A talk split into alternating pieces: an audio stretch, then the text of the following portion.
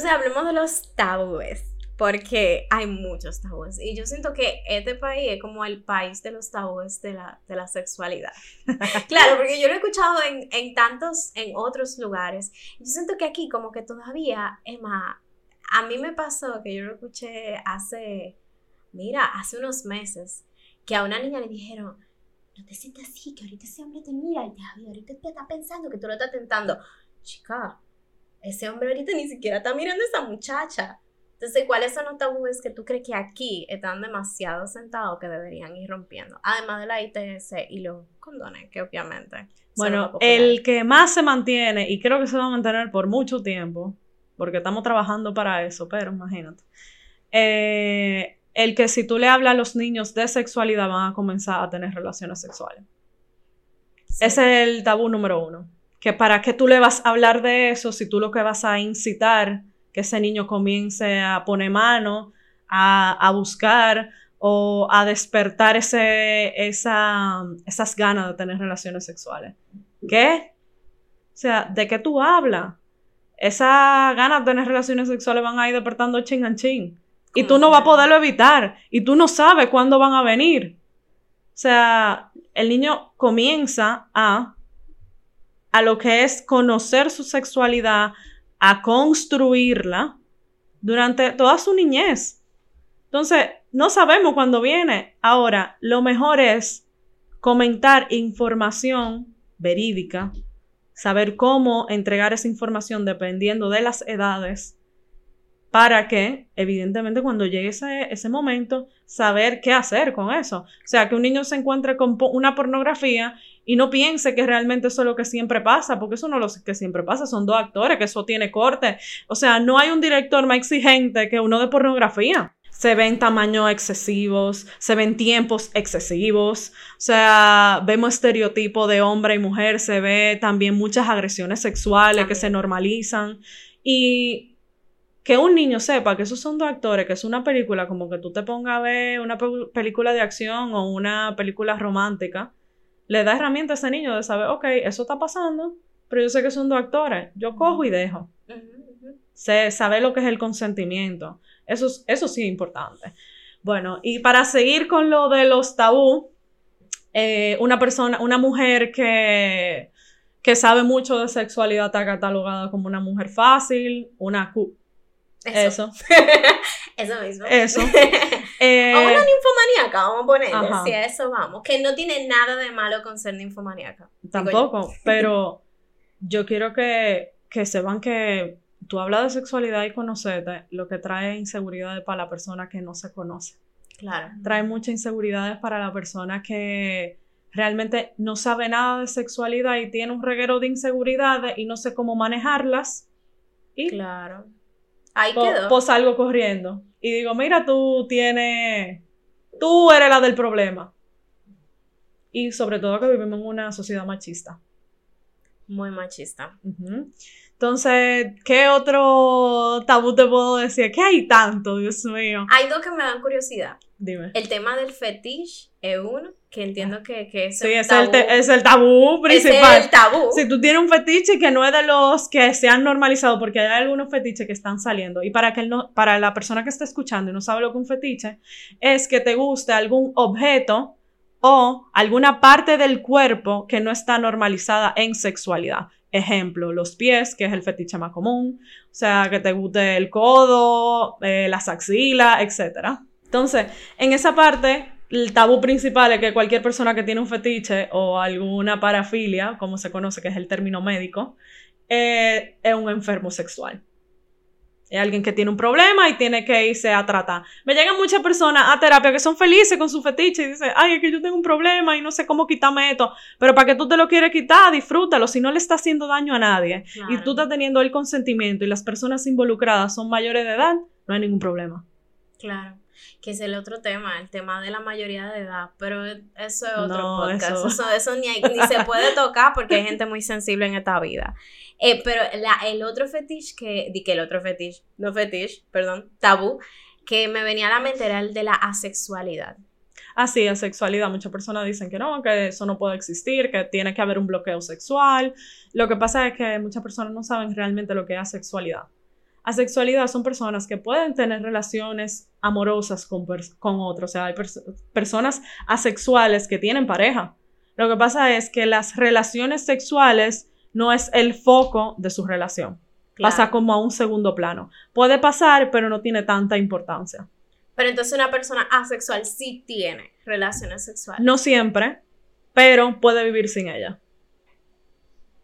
Hay otro tabú que me da curiosidad, a ver, porque lo leí antes de que tú llegaras. y quiero ver qué tú opinas, porque a lo mejor no es verdad. Pero es el tema de que se puede vivir sin tener sexo. O sea, que una persona puede ser feliz y no deprimirse sin tener sexo. Y te voy a explicar por qué me viene a la cabeza. Yo conozco un, un amigo que él siempre decía, si duraba mucho tiempo sin, sin tener una pareja o sin tener una pareja sexual específicamente, que él estaba deprimido, que se sentía, que se triste y de repente tú veías que tenía una pareja y era como otra persona y volvía a la soltería y estaba como en una depresión eterna. Entonces yo comencé a leer y yo me di cuenta de que realmente el factor sexual es un factor que apoya el tema de, de las energías positivas en el cuerpo y de una persona que se mantenga mentalmente saludable. O sea, que sea, que realmente sea feliz. Pues mira, yo te voy a hablar de eso. Estamos hablando de muchos extremos. Ajá. O sea, esa persona que necesita tener una pareja, que necesita tener relaciones sexuales con otra persona, para estar feliz es un extremo, porque hay lo que usualmente hay muchas carencias y vacíos, que la lleno con otra persona. ¿Okay? Usualmente pasa eso. Entonces, una persona que no puede estar feliz consigo misma, hay algo que trabaja. Entonces, eso es un extremo. Otro extremo es no tener ningún tipo de relación sexual. ¿Pero qué son relaciones sexuales? Relaciones sexuales son besos, abrazos. caricias. O sea, esa parte que ya tuve en otro podcast y mucha gente me atacaron. Lo que pasa es que es difícil salir de este estereotipo de personas que hablan de relaciones sexuales y solamente se enfocan en el coito o sexo oral, pero hay un sinnúmero de cosas que entran dentro de relaciones sexuales. Ahora, que hay una línea, porque no es lo mismo yo darle un beso a un amigo, que es un amigo, que es un beso cordial para saludarte o para demostrarte cariño, que un beso que tiene una connotación más erótica. Íntima. Claro, pero la, la palabra es erótica. Porque un beso puede ser igual de íntimo con un amigo. O sea, esa parte de tu conectar, esa intimidad, la intimidad viene siendo la conexión que tú tienes con una persona. La pasión es la erótica.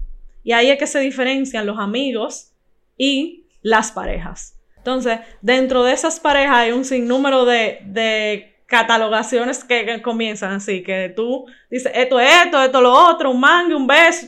No. O sea, eso es una relación de pareja. ¿Que tienen diferentes tipos de, de variaciones? Sí. Claro. Pero entonces, esa parte de lo erótica, que muchas personas me decían, no, Nicole, es que un beso y un abrazo no pueden entrar dentro de relaciones sexuales porque tiene que, ver, tiene que haber un contacto sexual. Cuando tú entras un beso con erótica, ya es un dentro de perdón, dentro de las relaciones sexuales. Entonces, ese abrazo que tiene esa conexión sexual, que te da ese coquilleo, que te da ese teriquito por adentro, tiene una connotación erótica. Claro. No es lo mismo que tú darle un abrazo a tu mamá y tu papá, no es lo mismo que tú darle una, a un, abrazo a alguien que te gusta. Claro. No es el mismo abrazo. no, va a ser lo mismo. No, claro. Entonces ahí es que rompemos con lo que es intimidad y erótica si tiene esa, ese, ese teriquito, esa conexión que tú ves que, que tú dices, huepa, ¿y qué es esto? Eso es erótica. Entonces, en esa parte es incluso esta porque hay sexo que es hablando. Y eso tiene una connotación erótica, eso son relaciones sexuales. El sexting, no hay un contacto sexual. Uy, el sexting, ese es otro tabú. Ese sí es un tabú fuerte. Claro. Y no, no sé en este país, porque no lo he visto, bueno, eh, sé que existe aquí, pero lo vi más viviendo fuera del país. Y sí me di cuenta de que eso era tan común. Claro, tú no hablas de eso, nadie habla de eso, pero eso es algo que a veces es más interesante que tener a la persona enfrente de ti. Es que eso es ya hablando de energías sexuales, eso mira, no lo podemos entrar en ese tema, porque si hablamos no acabamos nunca, pero sí, esa, esos tiriquitos que te hablo, y también otro tabú que ahora tú hablando de sexting me viene a la cabeza es la parte de, de las aplicaciones de dating. A la gente le da vergüenza decir que Ay. conoce a alguien por una de esas aplicaciones. Pero ¿y eso qué importa? Que tú conociste a alguien por ahí. Porque, ¿qué es lo que pasa? Que me ta- catalogan con alguien que estaba desesperado, como alguien que es fácil, que siempre quiere tener relaciones sexuales. Y no es así. Claro. Pero hay mucha vergüenza. ¿Cuántas veces tú vas a encontrar a alguien que le va a decir a su mamá y a su papá, mira, lo conocí por Tinder? Sí, yo no creo que yo haya conocido a alguien, porque yo he utilizado las aplicaciones, no lo voy a negar. Yo creo que las generaciones, todas nuestras generaciones, de la millennial a la Z, espero que la alfa todavía no estén eso, que no. Pero yo entiendo que la generación millennial y la Z hemos vivido en dating por las aplicaciones. Y yo en, en Estados Unidos la que más me funcionaba, y la puedo decir públicamente, era la de Facebook. Y era tan interesante porque entonces Facebook también te daba la oportunidad de tú no solamente ver lo que él quería poner en esa parte de la aplicación, sino que también te dejaba ver su perfil. Porque ya Tinder, el tema es que cada aplicación tiene como su connotación de cuál es la intención final. No, y que Tinder siempre dame tu Instagram. Exactamente. Porque falta esa parte. Exactamente. Déjame ver quién es tú, quién eres tú real. Entonces, pero te digo, no el tanto usarla, porque hay mucha persona usándola. El hecho de tú decir públicamente que tú tienes una relación seria y se conocieron por una aplicación de dating. Que es posible. Yo tengo Claro amigas que Yo tengo tienen regla- relaciones formales de que se van a casar con gente de. Pero que de yo tengo un reguero de amigas que tienen que sus parejas eh, estables son, de aplicaciones. Hay pero- gente. Pero tienen su cuento de contarle a, la, a, las, a los familiares de dónde se Nos conocieron. conocimos en un ¿Y tú- café. No, y tú te quedas así. Y tú, pero, pero ponlo más, o sea, Poner ¿Qué? una novela, una musiquita de fondo, ¿Qué? te faltó. no, no, no, y que yo, o sea, eso me sorprendía a mí un nivel y yo decía, pero, o sea, yo, mi yo interior, yo sé que realmente yo manejo mucha información que muchas personas no manejan, tal vez yo tengo mucho menos tabú, mucho menos estereotipo, sí, yo lo sé, pero me parecía tan guau sentarme así enfrente de alguien y, y ver cómo se inventaban una historia, y yo loco por decidir que, loca, fue por Tinder. Pero evidentemente no lo podía decir porque tampoco voy a exponer a nadie. Pero, men, o sea, era, Sí. era impactante, es muy impactante. Si tú tuviese hijo ahora mismo, ¿tú crees que tú le hablarías abiertamente de. ¿Lo de mío? La? No, de lo tuyo no, pero de, de la sexualidad a nivel general. No, no, no, no. O sea, a mis hijos. Sí. Claro que sí.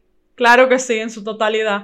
Ahora que yo creo que, que yo creo que yo sería como la mamá de Otis, la de Sex Ay, Education. no, yo creo que, es que Sex Education para mí es la mejor serie que tú le tienes que poner a una persona, como sea, a un adolescente, ¿Verdad? para que se vaya educando. Porque Yo tuviera los límites, espérate, yo tuviera los límites para ¿De que la gente no venga. de- Oye, de todo de esa señora hay muchos episodios que ya no tiene límites, o sea, no, eso, esa ella se, está loca. eh, no, ella, ella, bueno, no sé. Ella tiene, bueno, pero es parte del personaje. Lo que digo es que realmente ese personaje está súper bien. Lo hubiera, para mí hubiese sido espectacular si esa mamá hubiese tenido límites. Porque la serie cayó en lo mismo de siempre, de catalogar al que sabe de sexo como el loco, como el que no tiene una vida estable. Claro. Y cayó en eso, o sea, eso fue lo único que a mí no me gustó de la serie. Yo dije, porque me vi en ese personaje. O sea, me sentí, me sentí como atacada. Fue como, conchole, sí, me encantaría hablar de sexualidad con mi hijo, pero no al punto de que a mi hijo le dé vergüenza. Claro. No al punto de que mi hijo se siente incómodo en su casa. Jamás. Eso sí, yo tuviera como ese límite. Yo fuera la mamá de Otis, que todo el mundo dijera como que, ah, tu mamá sabe de esto, qué sé yo qué, bla, bla. La mamá cool, la tía cool, que todo el mundo se puede sentar a hablar de lo que sea conmigo. Sí, pero con esos límites. Que mi hijo se sienta cómodo conmigo. Claro. Yo siempre digo, yo digo eso. Yo quisiera que, primero que todo, yo quisiera que un hijo me lo dijese. O sea, me dijese, mira, yo quiero experimentar esto o me siento de tal manera. Y obviamente hay que construir esa confianza porque un muchacho Claro. no va a venir porque Dios es grande a decirte, mira, yo soy esto. Pero sí a mí me gustaría creer que yo voy a tener esa relación con un hijo e incluso de poder decirle, ok, esto es lo que tú tienes que hacer. Pero mira, tips. Te voy a dar algunos tips para esas personas que nos están escuchando y no, porque todo el mundo quisiera ser esa mamá. Porque todo el mundo quisiera ser la mamá que uno llegue y diga, me pasa un problema y en vez de decir, mi mamá me va a matar, eh, la primera persona que tú piensas, Claro. déjame ir donde mi mamá o donde mi papá contarle lo que me está pasando. Claro que sí. Entonces, tips para eso. No espere que lleguen las preguntas. Las preguntas no siempre llegan. Si llegan preguntas, atenderlas. Si no sé cómo responder esa pregunta, me educo y luego la respondo. No le digo, déjame ver o le cambio el tema o mira, eh, en verdad yo no sé la respuesta y nunca atenderla. Claro. No, tomarme el tiempo de buscar la respuesta y responderla. También es muy importante que la sexualidad se transmita con normalidad. Y para eso tú mismo tienes que vivir tu sexualidad con normalidad, porque si no, no lo vas a transmitir con normalidad. Te vas a espantar, te vas a exaltar, porque como tú no estás cómodo contigo, eso es lo que va a salir. Porque tú no puedes ver un hijo tuyo que esté cómodo con su sexualidad porque tú no estás cómodo con la tuya. Está fuerte eso. Sí. Eso es muy, muy, ya para irnos muy puntual, pero esos son los tres tips que yo siempre le doy a todos los padres. Que atiendan esa pregunta, que no esperen que lleguen y atenderlo con naturalidad.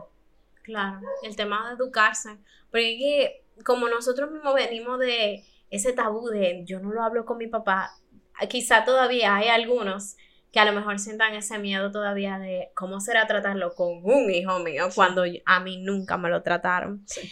Y como experta, ¿qué tú recomiendas para seguir aperturándonos al tema sobre, sobre todo en nuestra generación, de hablar abiertamente de la sexualidad?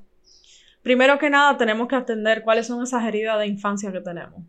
Porque de la manera en que nosotros nos relacionamos, vienen de todas esas heridas que no están resueltas. ¿Y cómo se trabaja eso? En terapia.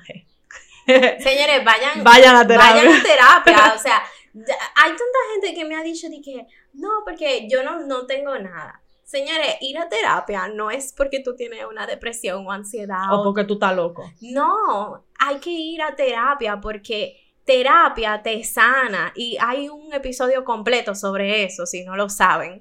Pero la próxima temporada va a ser solamente de salud mental, porque para mí salud mental, y esto es algo que yo hago como preach de nuestra generación, es que nosotros, salud mental para nosotros es que clave. Si nosotros no tenemos salud mental, no hay forma. Es más, le damos más prioridad a la salud mental que a la Sí. física.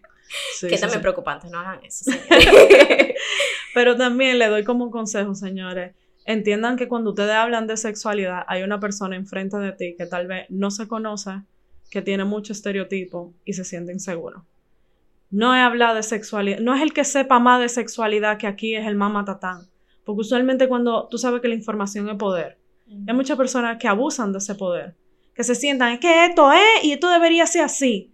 Y cuando tú te pones de esa manera y tú no entiendes a la otra persona que está al lado de ti y de dónde vino y por qué se siente así, Claro. tú lo que pierdes todo el poder, tú pierdes tu razón.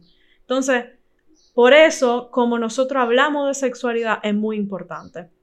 También tenemos que saber que aunque tengamos estereotipos, por tratar de encajar, no debemos apoyar cosas que realmente no apoyamos. O sea, muchas personas caen en eso, como que personas que nunca han tenido un orgasmo. Si alguien en la mesa, tres amigas o amigos, dicen, en verdad yo nunca he tenido un orgasmo, comienzan, ¿qué? Y esa persona que empieza a juzgar, es muy probable que no ha tenido un orgasmo tampoco. Y entonces, esa parte de sentarnos a hablar con alguien como que, mira, ya yo estoy desesperado. Porque tenemos que llegar al punto de estar desesperado, a buscar y sentarnos y saber que hay muchas personas que pasan por lo mismo. Claro. Ahora, lo único que hay nos sentimos que no exponemos mucho porque la parte sexual tiene una importancia muy grande. Bueno, sí, es algo muy, eh, sí, es algo muy íntimo. Bueno, yo personalmente, y por eso era que estaba tratando de cuidarme al máximo con este episodio, yo personalmente eh, soy un libro abierto con este tipo de cosas, que es por eso que creo y espero en Dios, el universo y todos los chakras que existen, que por lo menos con mis hijos, con esa siguiente generación, sea diferente. Porque como yo soy un libro abierto, que voy a tener mis límites, lo prometo, lo juro ante Dios, eh, yo sí espero que con un hijo yo sí pueda tener un diálogo. O con una hija. Claro. Honestamente espero no tener una hija. Y ahorita viene el karma y me golpea. Pero, pero, pero, si, si sale, pues obviamente yo le voy a dar los consejos que a mí me hubiesen gustado que me dieran a su edad. Claro que sí. Hasta como tener una menstruación traumática que tú sientes que te va a morir, por ejemplo. Sí, sí, sí. Pero nada, Nicole, gracias por venir. ¿Dónde te seguimos? Nicole tiene una página demasiado cool, señores. Si ustedes no la siguen, cuéntanos. bueno, me pueden encontrar en Instagram como InfoSections. De verdad, da consejos de un consejo, voy a decir que tiene un poquito de todo. Pero sí, es una página realmente muy cool, te la celebro cada vez que veo publicaciones que digo, esto sí lo puedo compartir y nadie me va a juzgar. claro, no, porque hay algunas que yo digo, no, esto es para mí, para yo reírme. Ahí estamos, ahí estamos cayendo en el tabú otra vez. Tienes que darle share a todo lo que te guste. Ah, ok, ok, pues miren, ya ustedes saben, si ven cosas en mis stories de todo sexualidad, es culpa de Nicole. No, realmente fue que me gustó. Nada, señores, gracias Nicole, gracias a ustedes por escucharnos. Si les gustó este episodio, ya sea que lo escucharon o lo vieron, denle like. Si, si piensan que es para alguien muy específico, compártanselo. Nos pueden seguir por las redes sociales como Soy Millennial Podcast en Instagram y en Spotify, Apple Podcast y en YouTube y en Patreon. Si lo quieren ver sin filtros, ni censuras, ni cortes, también nos pueden seguir como Soy Millennial. Chao.